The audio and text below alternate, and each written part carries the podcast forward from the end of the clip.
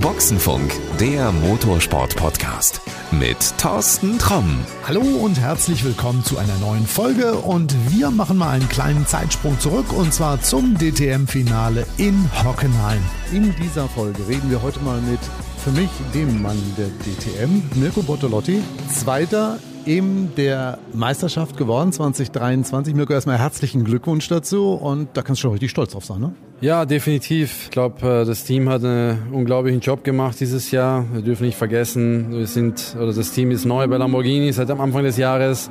Und ähm, ja, es ist eine große Veränderung, wenn man dann von Null anfängt mit einem komplett neuen Auto, weil das ganze Ambiente natürlich neu kennenlernen muss, sich mal neu sortieren muss und dann direkt äh, auf Anhieb auf der allerhöchsten Ebene so performt übers Jahr, glaube ich, können wir sehr stolz drauf sein. Wir haben bis zum letzten Tag hier den Titelkampf offen gehalten mit äh, gegen einen sehr, sehr extrem gut vorbereiteten, starken Gegner wie Mantai. Ähm, und äh, das können wir natürlich auf jeden Fall mitnehmen und äh, das soll uns sollte äh, auf keinen Fall ähm, als Niederlage bewertet werden, sondern um Gottes Willen, nein, du bist Zweiter, hallo. Großartiger Erfolg. Natürlich hätten wir gerne gewonnen. Wir sind natürlich hier, um zu gewinnen oder ich persönlich. Wir wollten alle Meister werden, aber wir haben, es hat das kleine bisschen gefehlt, aber nichtsdestotrotz bin ich extrem stolz auf mein Team auf meinen Hersteller und auch auf meine eigene Leistung. Und ähm, ich glaube, wir sind als Team extrem über uns selbst hinausgewachsen dieses Jahr und waren immer da, wenn es darauf angekommen ist ja, es gibt nichts, wo ich sagen kann, ja, das hättest du besser machen können. Natürlich kann man immer verbessern, es will jetzt nicht, soll jetzt nicht arrogant klingen,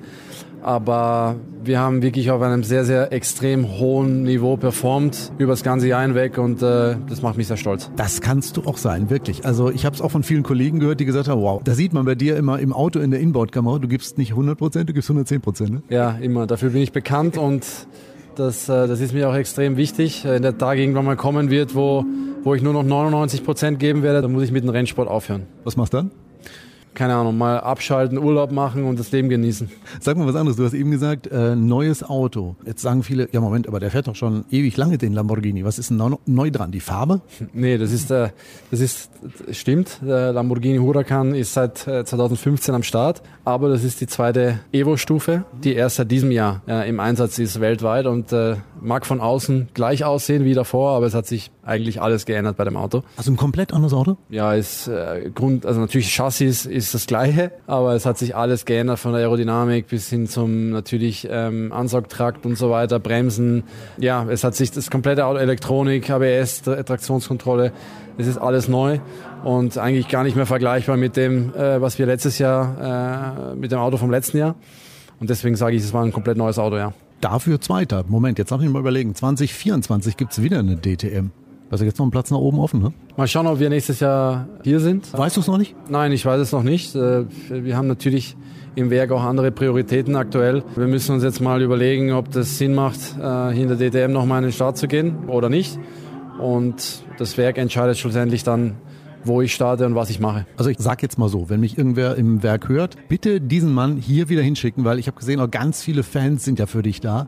Und das wäre, glaube ich, eine gute Sache, wenn du 2024 sagst, so und jetzt hole ich mir den ganz großen Pokal. Ja, an dieser Stelle möchte ich mich auch an den ganzen Support von den Fans bedanken. Ähm, es war grandios zu sehen, wie viel äh, Leidenschaft äh, da ist für den Lamborghini. Das ist nicht der Lamborghini, mein Lieber. Mirko, das bist du. Also ich sehe das ja auch immer, wenn du im Fahrerlager unterwegs bist, wie viele Fans um dich herumstehen, Fotos machen, Selfies machen. Du nimmst dir Zeit, Autogramme, ein bisschen zu quatschen. Natürlich nicht stundenlang wie jetzt mit mir, aber ich sehe, du genießt das ja auch wirklich mit den Leuten umzugehen. Das finde ich toll. Ja, ich war selbst natürlich immer DTM-Fan. Ich weiß, was es bedeutet, auf der anderen Seite zu sein. Und es ist schön zu sehen, dass äh, noch so viel Liebe für unseren Sport da ist in der heutigen Zeit. Das soll auch aufrecht bleiben, weil äh, das ist die geilste Sportart, die es gibt. Und von dem her, ähm, ja, ich freue mich einfach über jeden Einzelnen, der vorbeikommt, der ein Selfie machen will, der einfach mir alles Gute wünscht. Es gibt mir extrem viel Kraft, extrem viel Motivation.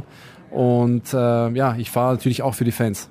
So, jetzt hast du mir die Vorlage wiedergegeben. Bitte, du musst 2024 hier fahren. Die Fans kommen auch wirklich für 39 Euro hier rein. Es gibt keine Sportart, wo man so günstig so eine Menge Action haben kann und so nette Typen wie dich auch noch treffen kann. Das Gute, glaube ich, an der DTM, was mir auch gut gefällt, ist, dass die Fans auch wirklich, in den, äh, die sind halt wirklich hautnah dran. Sie dürfen ins Fahrerlager kommen, sie dürfen in den Boxen rumspazieren, also den, die Fahrer und die Autos mehr oder weniger anfassen.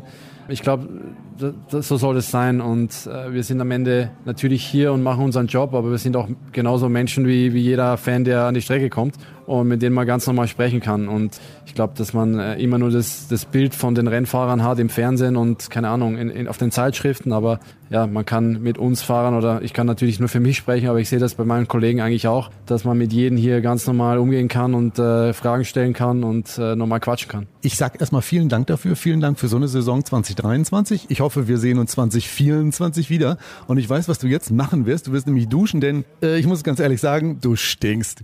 Danke, das nehme ich als Kompliment, weil nach so einem Rennen oder nach so einer Saison zu stinken ist ein gutes Zeichen. Mirko, vielen, vielen Dank. Danke. Ja, und auch wenn die Motorsportsaison 2023 rum ist und fast alle Meisterschaften ihren Meister gefunden haben, dann gibt's natürlich hier bald noch neue Folgen. Mit wem wir dann plaudern, ja, da lass dich mal überraschen. Falls du uns übrigens noch nicht abonniert hast, dann wäre das jetzt die Gelegenheit, mal auf diesen tollen Abonnieren-Knopf zu drücken, den du da irgendwo in deiner App siehst, wo du uns gerade hörst. Das Ganze kostet auch nichts, tut auch nicht weh und dann ist die nächste Folge nämlich automatisch bei dir in deinem Smartphone, auf deinem Tablet oder bei deiner Amazon Alexa, egal wo du uns eben gerade hörst. Also bis dahin, alles Gute, pass gut auf dich auf und adios. Das war Boxenfunk, der Motorsport-Podcast mit Thorsten Tromm.